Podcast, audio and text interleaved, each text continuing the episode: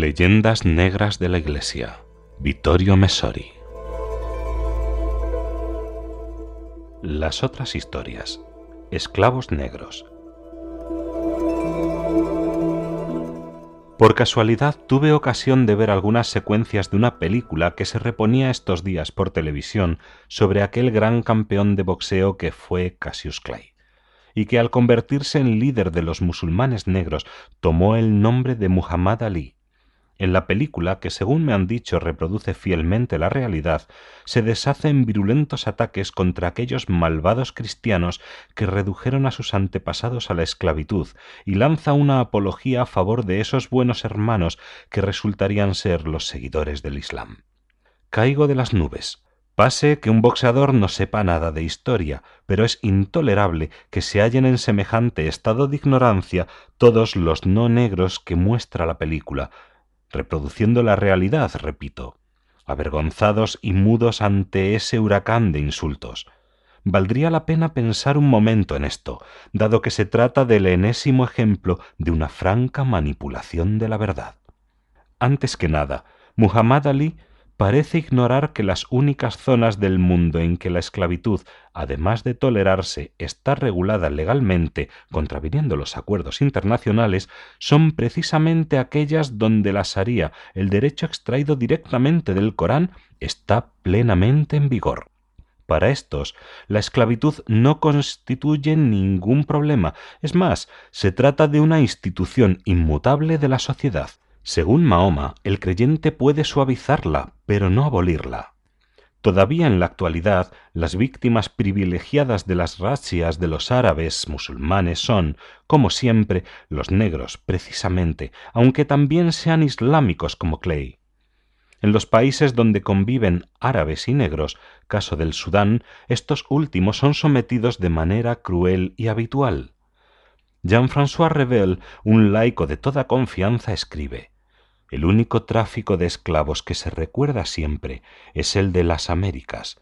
La memoria histórica ha olvidado el crimen del esclavismo en el mundo árabe, los veinte millones de negros que fueron arrancados de sus pueblos y transportados por la fuerza en el mundo musulmán entre los siglos VII y XX.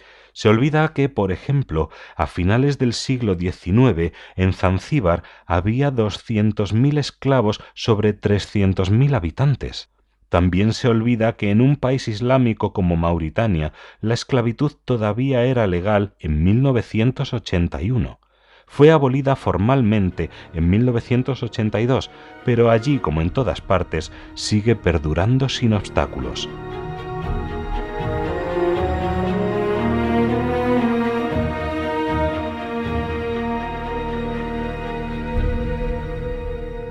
Respecto a los casi 40 millones de africanos deportados a las dos Américas entre el siglo XVI y 1863, fecha de la abolición de la esclavitud en Estados Unidos, es sin lugar a dudas una tragedia espantosa de la que deben avergonzarse calvinistas holandeses, luteranos alemanes, anglicanos británicos, católicos portugueses y españoles.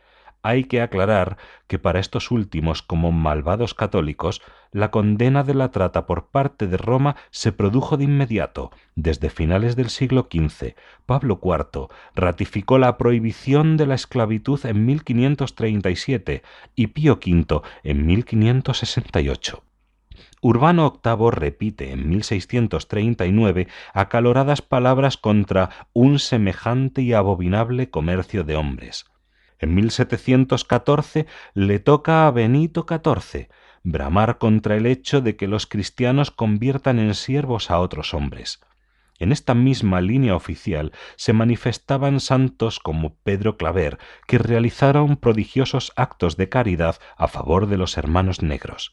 Por el contrario, muchos ignoran que la esclavitud en las realizaron prodigiosos actos de caridad a favor de los hermanos negros.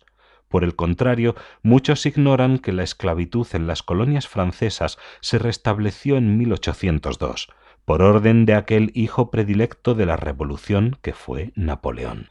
Pero también deberían avergonzarse de la trata cristiana hacia las Américas algunos animistas negros y muchos árabes musulmanes, A estos últimos se les adjudicó la captura de esclavos y el transporte hasta los puertos.